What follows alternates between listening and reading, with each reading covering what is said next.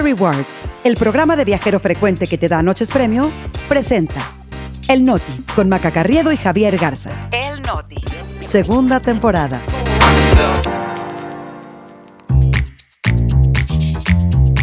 Es viernes 9 de febrero. Yo soy Maca Carriedo. Yo soy Javier Garza. Este es El Noti.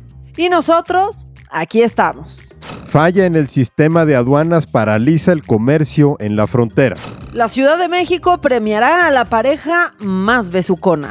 Y es viernes de basura y la tenemos muy identificada. El Noti, con Maca Carriedo y Javier Garza. Noticias para llevar. Rápido, al grano y divertido. Segunda temporada. El Noti. Aquí estamos.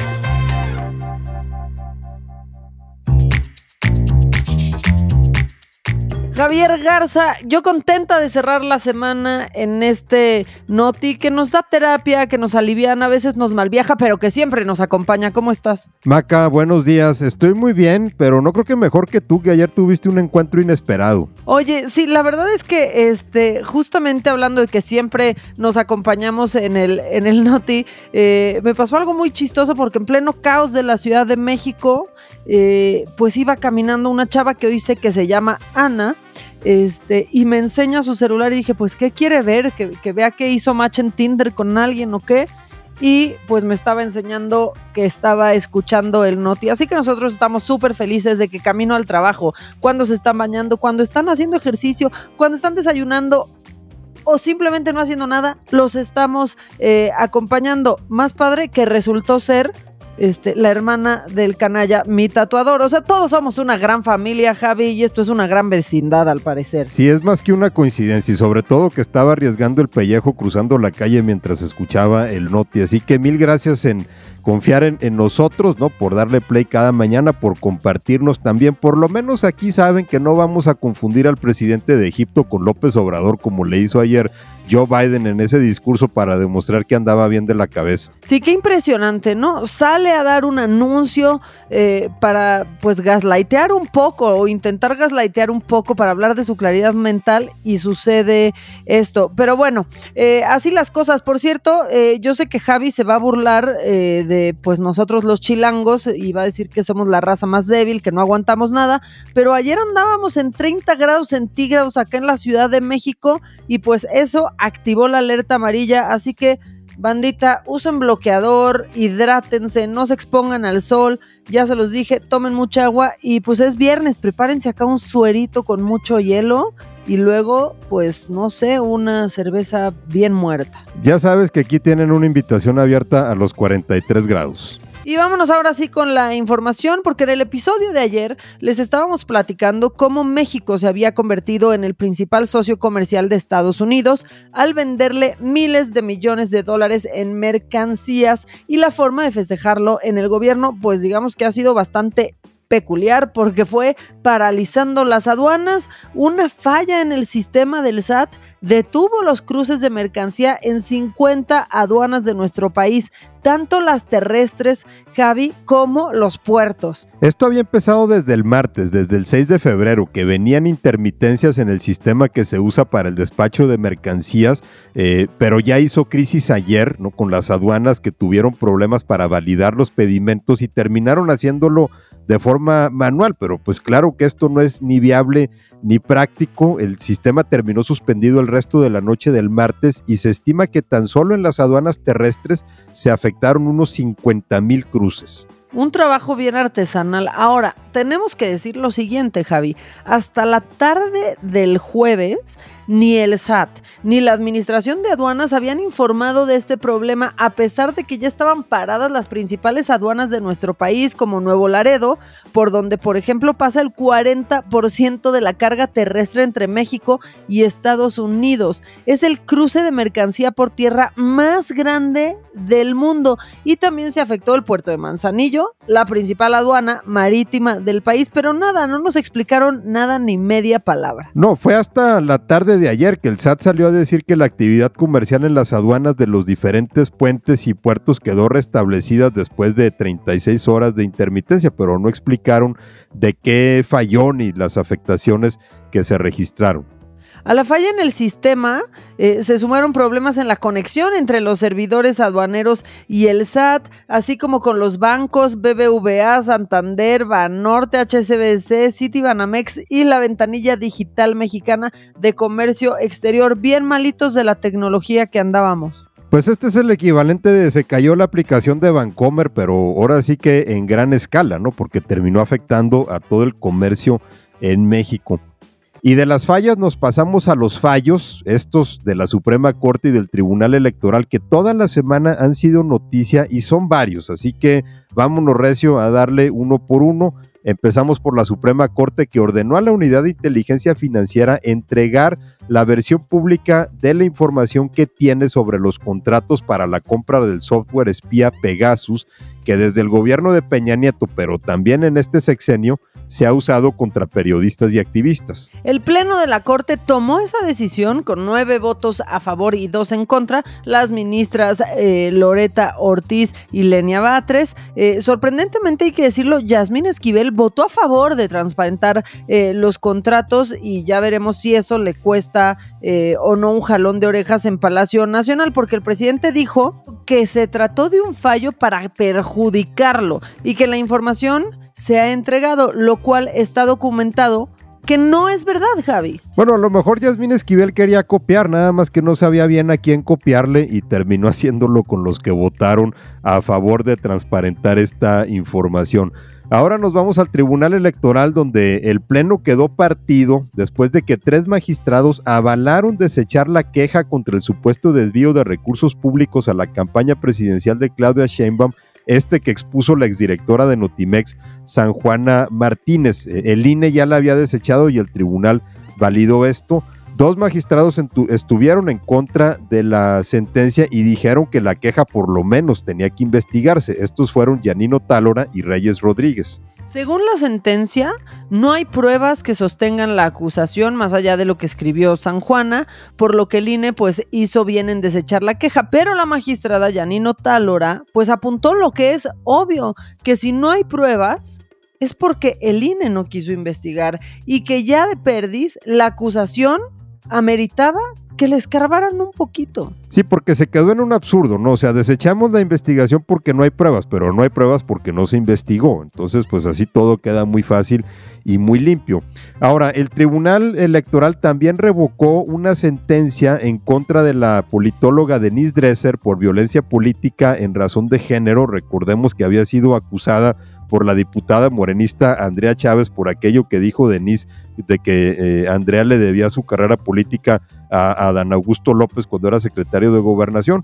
Eh, el tribunal resolvió que su comentario sobre la diputada no era una agresión, sino una crítica periodística. Y una que me da mucho, pero mucho gusto, porque en donde sí se acreditó violencia política en razón de género, es en el caso de la diputada trans Salma Luébano. ¿Por qué? Porque fue víctima de la diputada panista Teresa Castel, que no sabemos quién es ni cómo llegó ahí, pero se dedica a esparcir odio, eh, porque pues decidió en redes sociales, por ejemplo, negar la identidad de género de esta legisladora de Salma Luébano, y ahora tras el dictamen, Teresa Castel afirma que va a acudir a las instancias internacionales para defender su derecho pues su derecho a ser transfóbica, Javi, a no reconocer la existencia de lo que ella considera la otredad, ¿no? Vamos a ver cómo le va en esas instancias, porque la verdad es que allá están más avanzados que nosotros en eso de reconocer la diversidad sexual.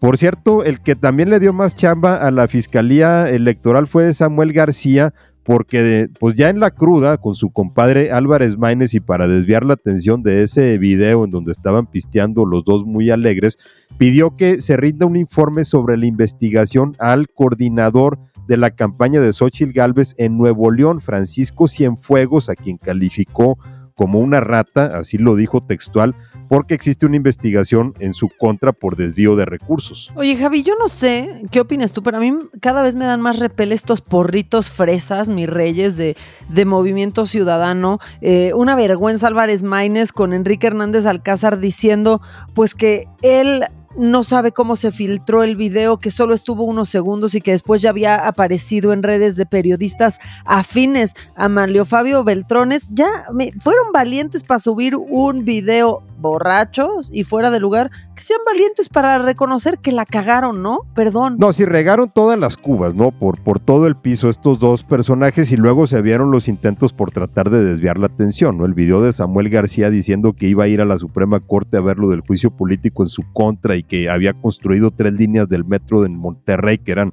las que ya estaban construidas cuando él llegó. Y luego esto sobre Francisco Cienfuegos, que también salió a decir eh, en un video que esas acusaciones eran falsas y dijo que si se las comprobaban, él donaba la misma cantidad que supuestamente había desviado. Y ya nada más para cerrar rápido con estos temas, una noticia que pues la neta sí da un poco de esperanza en el sistema de justicia y es que fue sentenciado a 22 años de cárcel este exdiputado de Morena, Saúl Huerta, por haber violado a un menor de edad en Puebla. Este politiquillo también está acusado de abusar sexualmente de otros tres jóvenes de entre 13 y 16 años y esos procesos siguen abiertos y las familias exigen justicia. Y nada más para aclarar, aunque a veces se enojan cuando aclaramos algo que tiene que ver con la 4T, está circulando por ahí un tweet en donde supuestamente Beatriz Gutiérrez Müller defiende a Saúl Huerta y solamente decirles que no dejen que los chamaquen es completamente falso. Y cambiando de tema, eh, tenemos que decir que esta vez llegaron los corridos tumbados, eh, pero no en forma de letras, lamentablemente, el cantante de corridos tumbados Chuy Montana, eh, que su nombre real es Norberto Cárdenas y que tenía 25 años, fue asesinado y esto sucedió en Tijuana, Baja California. Es una noticia que nos eh, trae de nueva cuenta toda esta cultura de los corridos tumbados y su asociación con el narcotráfico. Eh, medios locales reportaron que Chuy Montana fue secuestrado y asesinado la tarde del miércoles por un grupo armado y que ayer jueves su cuerpo fue encontrado en la carretera libre de Tijuana a Rosarito con signos de violencia e impactos de bala. Según declaraciones de testigos, sus captores lo habrían bajado de un auto Renault Stepway y se lo llevaron y después hallaron su cuerpo. La disquera a la que pertenecía Chuy, Street Mob Records, eh, que es propiedad de Jesús Ortiz Paz, vocalista de Fuerza Régida, agrupación también de corridos tumbados, lamentó ya el asesinato del cantante. La Fiscalía del Estado eh, inició ya una investigación por este hecho y ve como todo es cíclico, Javi. Yo siento que hace unos años se estaba hablando de esto, pero que era con los narcocorridos. Sí, pero es a final de cuentas un género nuevo de la música que está eh, pues saliendo de la misma raíz, ¿no? Y vemos también toda la polémica que hubo, por ejemplo, con Peso Pluma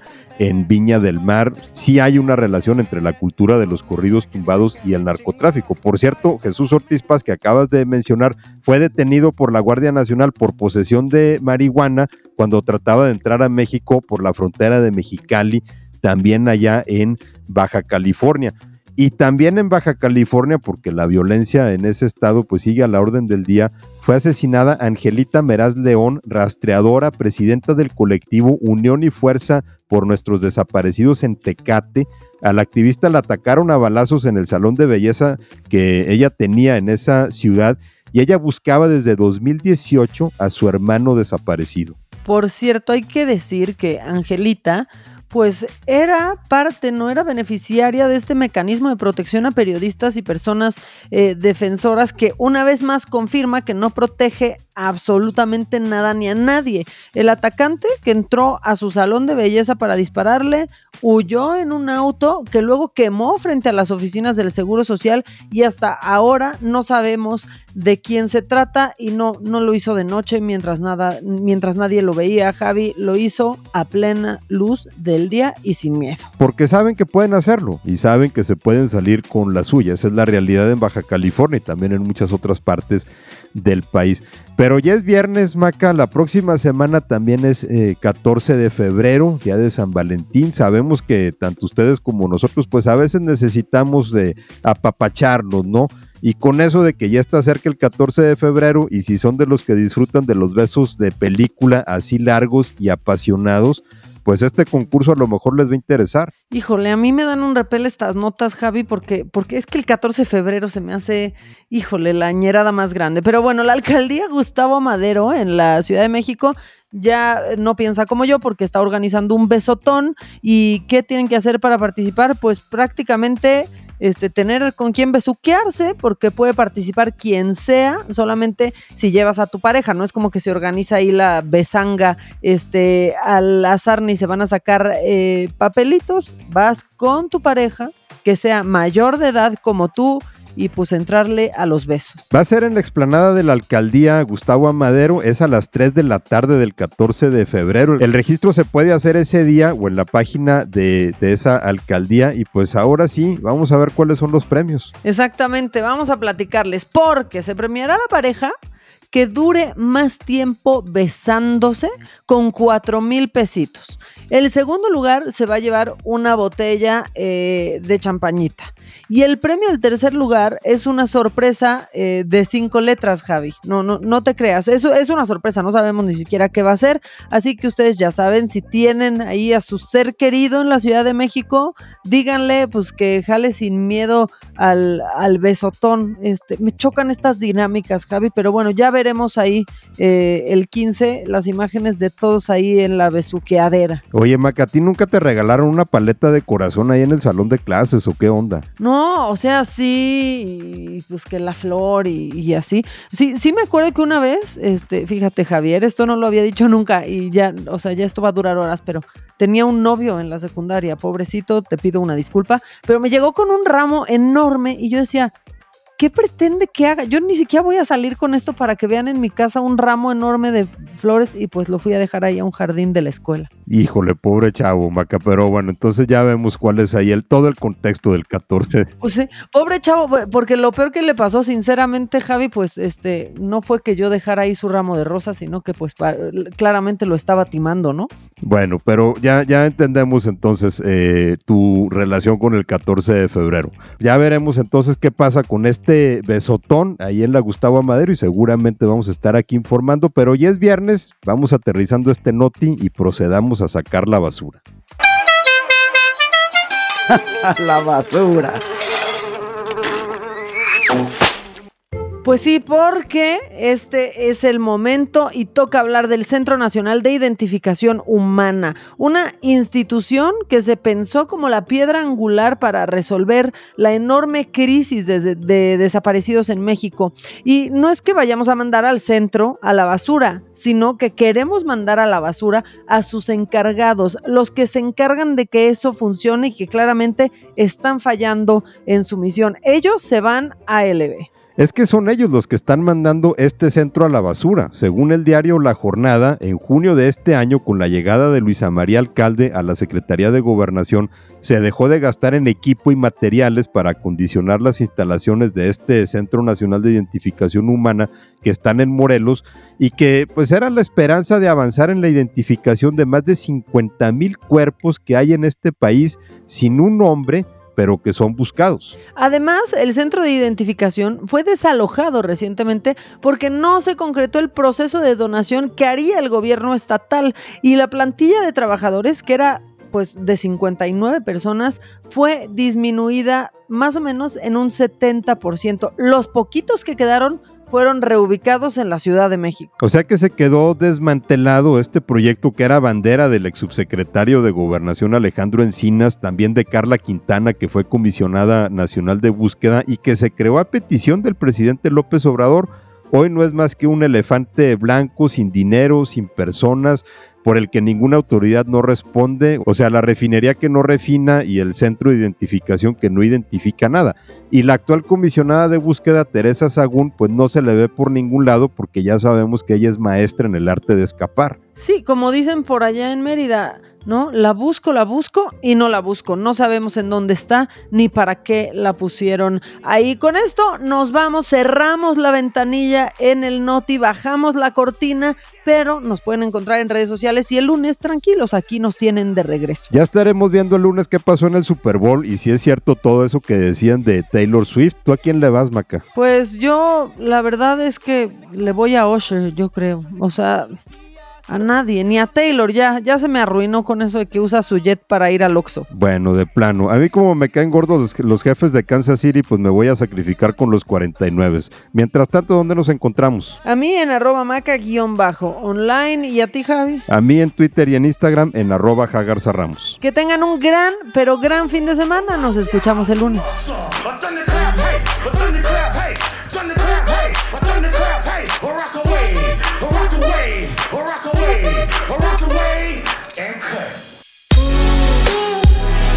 Vive experiencias exclusivas en eventos, conciertos, obras de teatro y más, gracias a Fiesta Rewards Invita. Fiesta Rewards presentó El Noti con Maca Carriedo y Javier Garza. Noticias para llevar. Segunda temporada.